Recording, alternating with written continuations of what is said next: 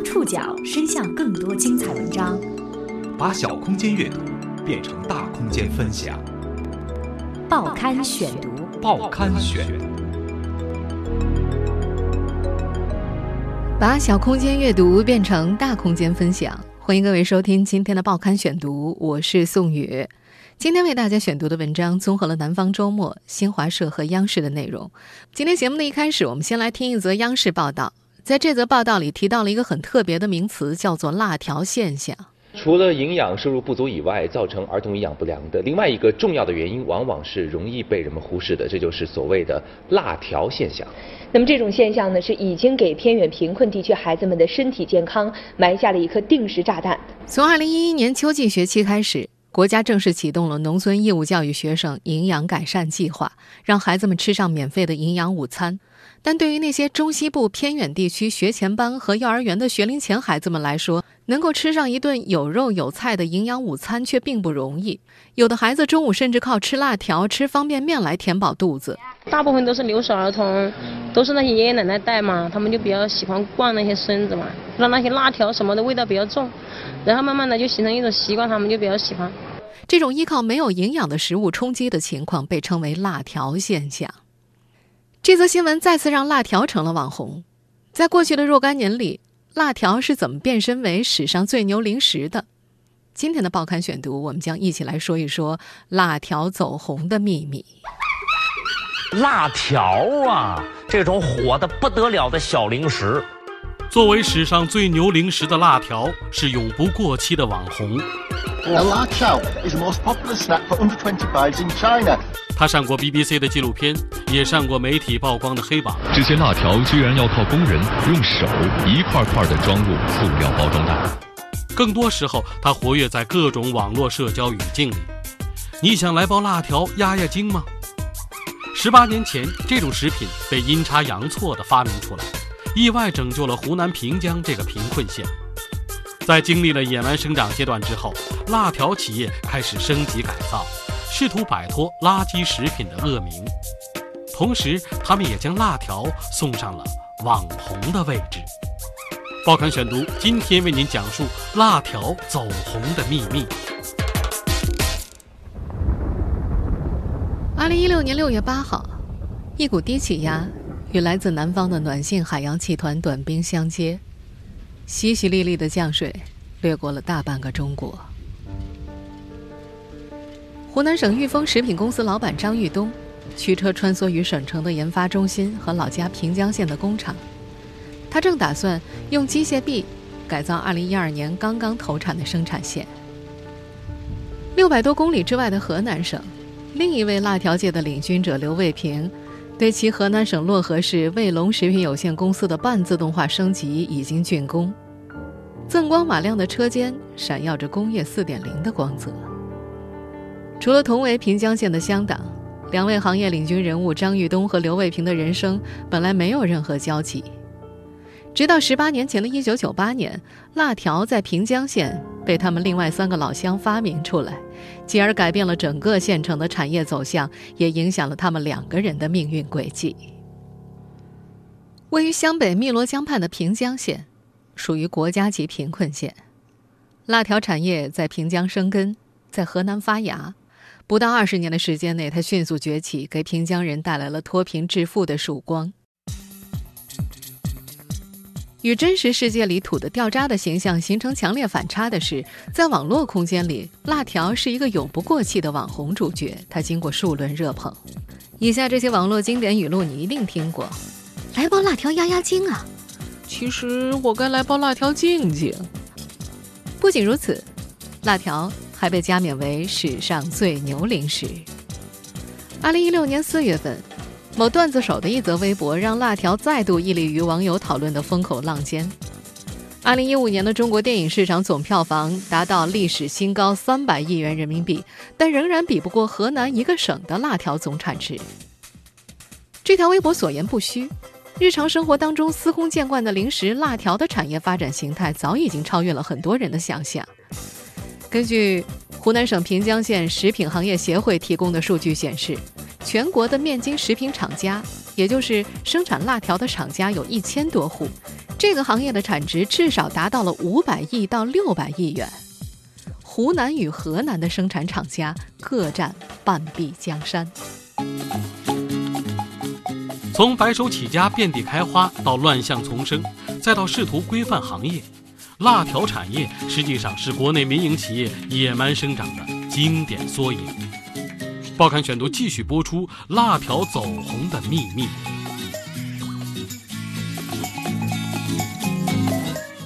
Its proper name is La. Now, La Chow is the most popular snack for under 25s in China. Right. And the 我们现在听到的这个片段出自 BBC 在今年二月份推出的纪录片《中国新年》。在这个片段里，两个老外提到，辣条是二十五岁以下的中国年轻人最喜欢吃的零食，还把这种零食叫做肉丝。This is meat floss. 实际上，吃过辣条的小伙伴都明白，这种食物不过是面粉制品加上大量的调味料。关于辣条到底是怎么发明的，现在说起来是一个故事，可在十八年前，它根本就是个事故。在平江有着调味大师名号的邱平，是最早发明辣条的三个合伙人之一。他回忆，历史上并没有辣条这一食物的存在，他的发明创造带有强烈的偶然因素。一九九八年，在长沙做麻辣生意失败的邱平逃回了家乡，生活一塌糊涂的他正处于事业低谷期。与此同时，做玻璃生意的钟庆元，在广东打工的李猛能，都遇到了当时绕不过去的坎儿。三个人机缘巧合凑在一块儿，还是想做点事情，希望能够重振旗鼓。湖南省平江县有着悠久的做酱干豆制品的传统，李猛能自然而然打起了重操旧业的主意。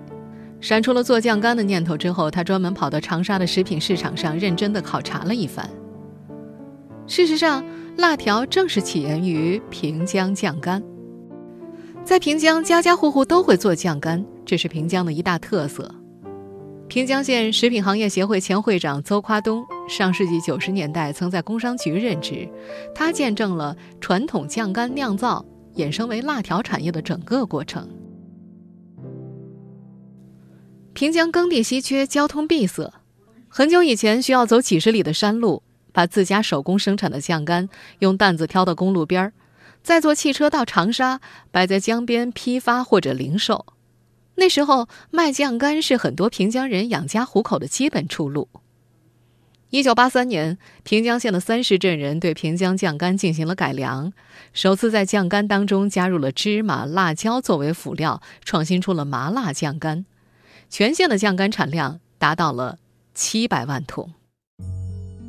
土生土长的三十镇人李猛能对于酱干制作轻车熟路，但是，一九九八年市场走访的结果却不尽如人意。那时候，生产酱干的原材料大豆出现了大幅度的涨价，七毛多一下子涨到了一块五六一斤，酱干的行情持续走低。实际上，秋萍败走麦城的直接原因就是栽在了这波剧烈的行情波动上。看到酱干行业的一片哀鸿，李猛能险些泄了气。万幸的是，他当时没有完全气馁，抱着一线希望，再次深入市场打探了很久，直到遇见了一位做农副产品批发生意的老板。那位老板告诉他，酱干虽然滞销了，但是食品市场却并没有冷却。如果能够做出创新产品，他负责收购。老板对李猛能说：“只要有新品，就能卖出去。”说者无心，听者有意啊！李猛能想都没想就答应了。他对自己会做出什么新品完全没有概念，但是为了抓住商机，一口就应承了下来。他和秋萍、钟庆元合计一番之后，开始在农贸市场上寻找合适的食材。逛了一圈，发现大豆的价格并没有回落的趋势。相较而言，市场上最便宜的原材料就是面粉。选择面粉最主要就是便宜，而且量很大。原材料选定之后，对于怎么加工，三个人并没有多少经验。说来也巧，他们有个邻居是送米线的，于是三人就合计去做米线的工厂参观。随即，李猛能从县城买回来一台旧的米线加工机器，在自家的院子里捣鼓起来。参与到这个过程当中的秋萍坦言，他们几个对于机械操作、面粉加工毫无概念。最开始做出来的东西几乎不能食用，但好在有酱干制作的基础，而且善于钻研。闭关研制了几个月之后，最后做出了一种接近于面筋类型的熟食制品。他们还充分发挥了酱干的制作工艺，在面筋制品上增加了咸味儿和辣味儿。最早的时候，这东西啊不是作为零食的，而是主食的调味品。这种麻辣面筋做出来之后大受欢迎，迅速占领了原本属于酱干的市场。两千年左右的时候，对调味儿颇有研究的秋萍开始在麻辣面筋中适量增加甜味儿，因为有经销商不断反映小孩子们爱吃甜的。经过不断的调试，到了二零零二年左右，平江的面筋制品确立了麻辣加甜的基本框架。对这个行业的从业者们来说，给麻辣加上甜味儿是一项伟大的创举。很快，只限于小范围经营的麻辣面筋迅速成为在全国燎原的辣条。平江县食品行业协会前会长邹跨东分析认为，酱干风味独特，非湖南人可能会不太习惯食用。面筋呢，价格低廉，制作工艺也相对简单，关键是口味大众化，所以能够迅速占领市场。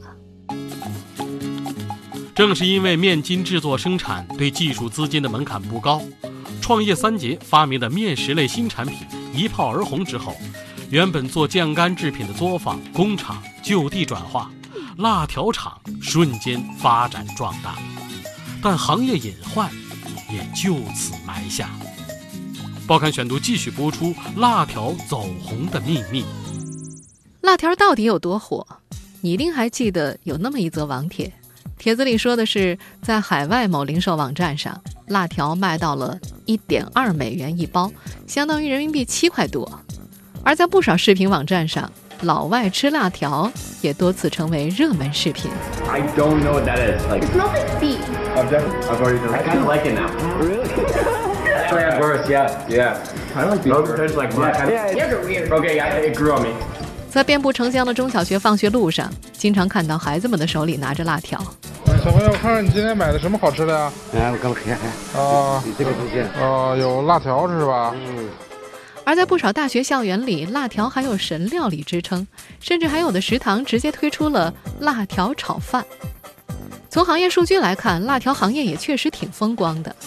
目前，湖南平江县的面筋食品企业已经达到了三百四十三家，其中年产值过十亿元的有一家，过亿元的四十八家，年总产值近两百亿元，占到湖南省面筋食品销售量的百分之六十七，占全国面筋食品销售量的百分之四十。二零一五年十二月二十四号，在湖南省岳阳市平江县所举行的中国面筋食品之乡授牌仪式暨食品产业发展战略研讨会上，中国食品工业协会公布了关于同意授予湖南平江县中国面筋食品之乡的批复的决议，授予平江县中国面筋食品之乡的称号。不过，实际上地处长江中下游山区的平江县并不出产小麦。从辣条被发明出来之后，就有不少平江人开始到外地寻找机会。他们顺着京广线北上，盛产小麦的中原地区交通便捷，劳动力充足，成了平江人走出去创业的聚集地。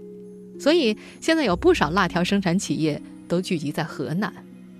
目前，全国百分之九十九的辣条经营者都是平江籍的。中小企业的活力在辣条行业体现的淋漓尽致。但是也为这个行业埋下了隐患。一直以来，食品安全是困扰这个行业发展的首要问题。早在2005年12月，中央电视台就曝光了平江县的一家食品厂使用违规添加剂富马酸二甲酯，也就是俗称的梅克星。2007年，国家质监总局又将平江县列为全国食品安全重点整治县。湖南省食品行业联合会会长刘颂宝分析：一是门槛低。企业规模小，经营不规范；二是行业比较新，在那个时候没有统一的国家标准。在二零零七年之前，平江的辣条行业一直没有统一的标准。辣条这种食品制作工艺很简单，面粉加上各种添加剂，但是该加什么不该加什么，一直没有一个明确的说法。为了行业的长远发展，平江县的面筋企业自发进行了规范化运营的尝试。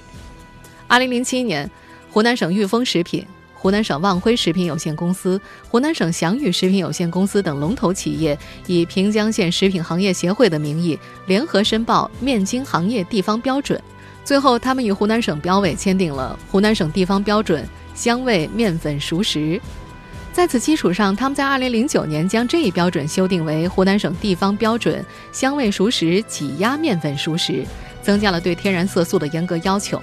到2012年的时候，面筋食品行业标准又进一步升级，重新修订为湖南省食品安全地方标准香式挤压糕点。在辣条行业的早期从业者，现在的行业大佬们看来，这个由私营业主自主创造、自发性组成的行业协会，对整个行业的规范化运营起到了很强的约束作用。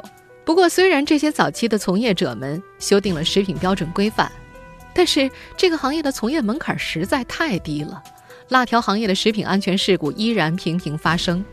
引发全国性风暴的，当属2015年3幺五前后，新华社记者奔赴河南的暗访。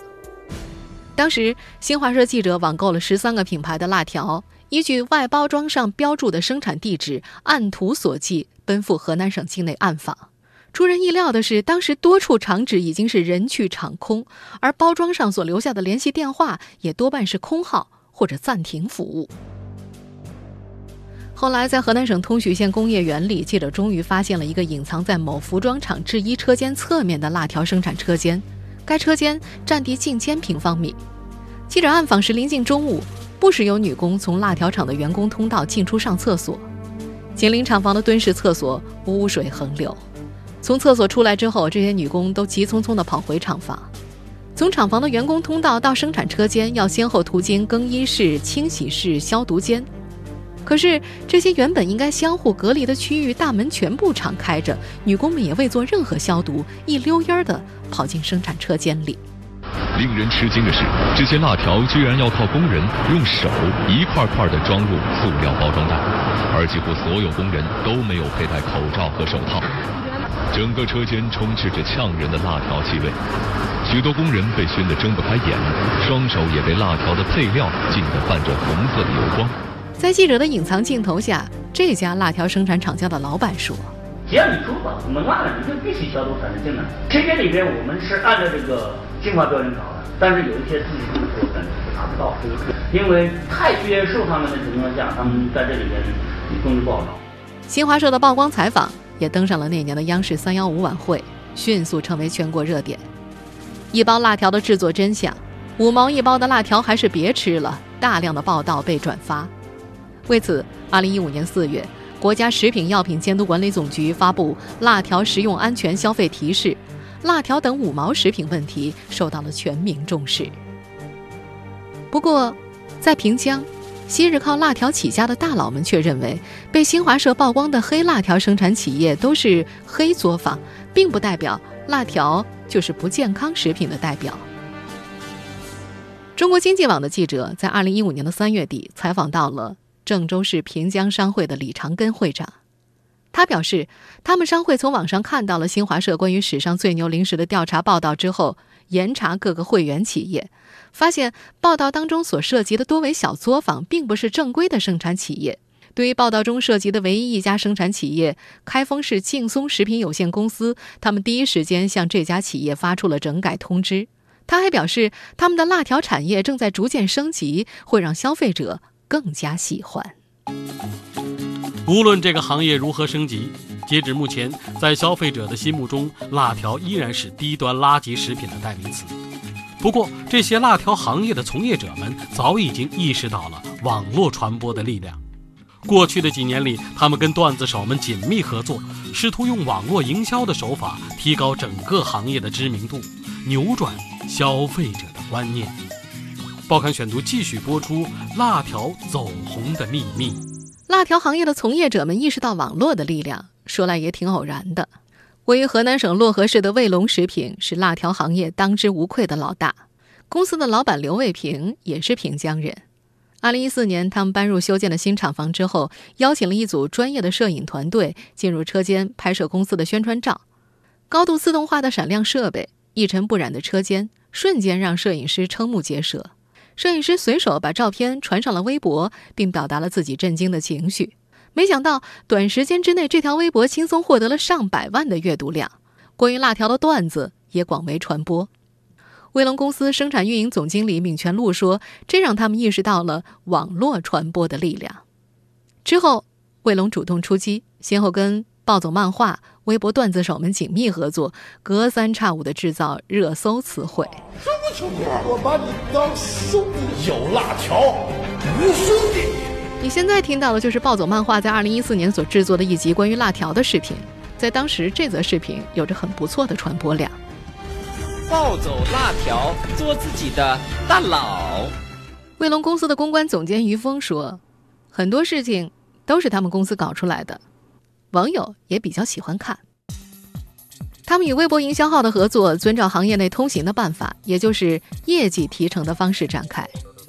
于峰发现，这些草根大 V 们特别乐意和辣条生产企业合作，因为可以迅速增粉，还不是一般的增粉。”一个热点就能够几十万、几十万的增加粉丝。于峰说：“由于卫龙对自身产品的定位就是轻松、活泼、娱乐，所以他们的网络营销做得顺风顺水。他们也会密切关注网络热点事件，设置营销话题。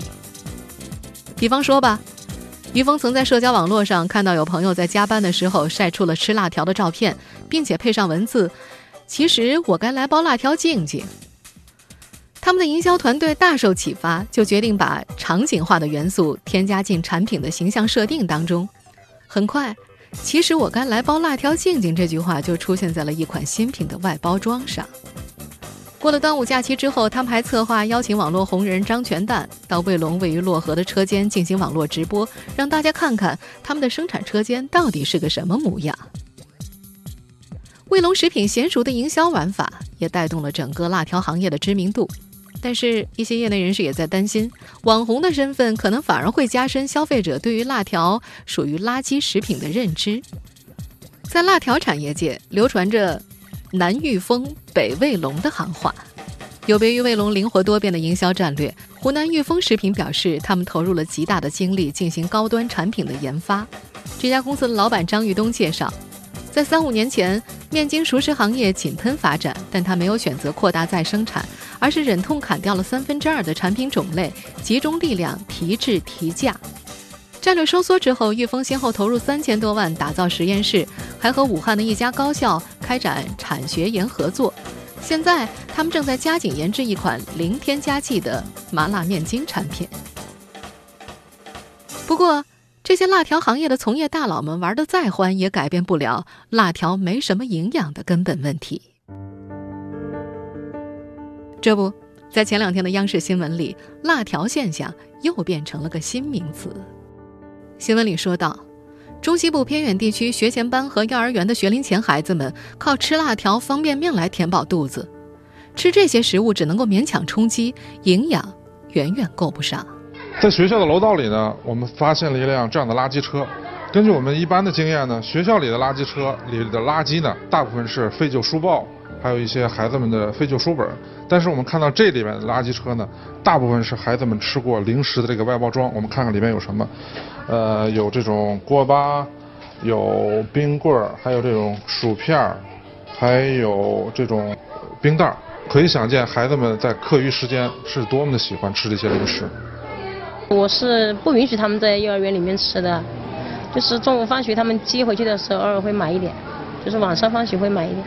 据统计，目前我国仍有近千万的儿童青少年存在营养不良，而贫困地区的农村学龄前儿童的营养缺乏问题更为突出，生长迟缓、贫血等营养不良的现象非常普遍。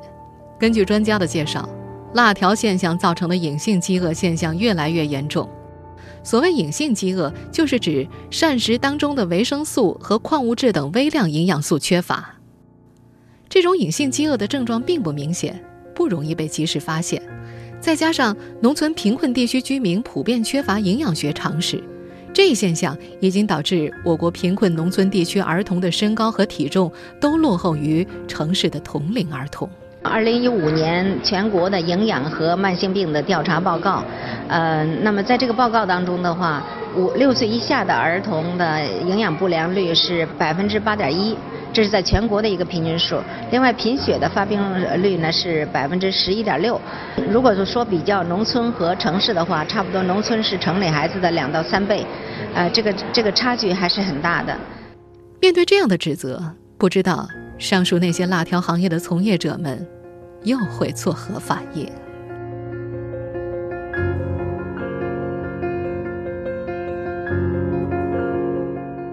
听众朋友，以上您收听的是《报刊选读》，辣条走红的秘密。我是宋宇，感谢各位的收听。今天节目内容综合了南方周末、新华社、央视的内容。收听节目复播，您可以关注《报刊选读》的公众微信号，我们的微信号码是《报刊选读》拼音全拼，或者登录在南京 APP、喜马拉雅 FM、网易云音乐。我们下次节目时间再见。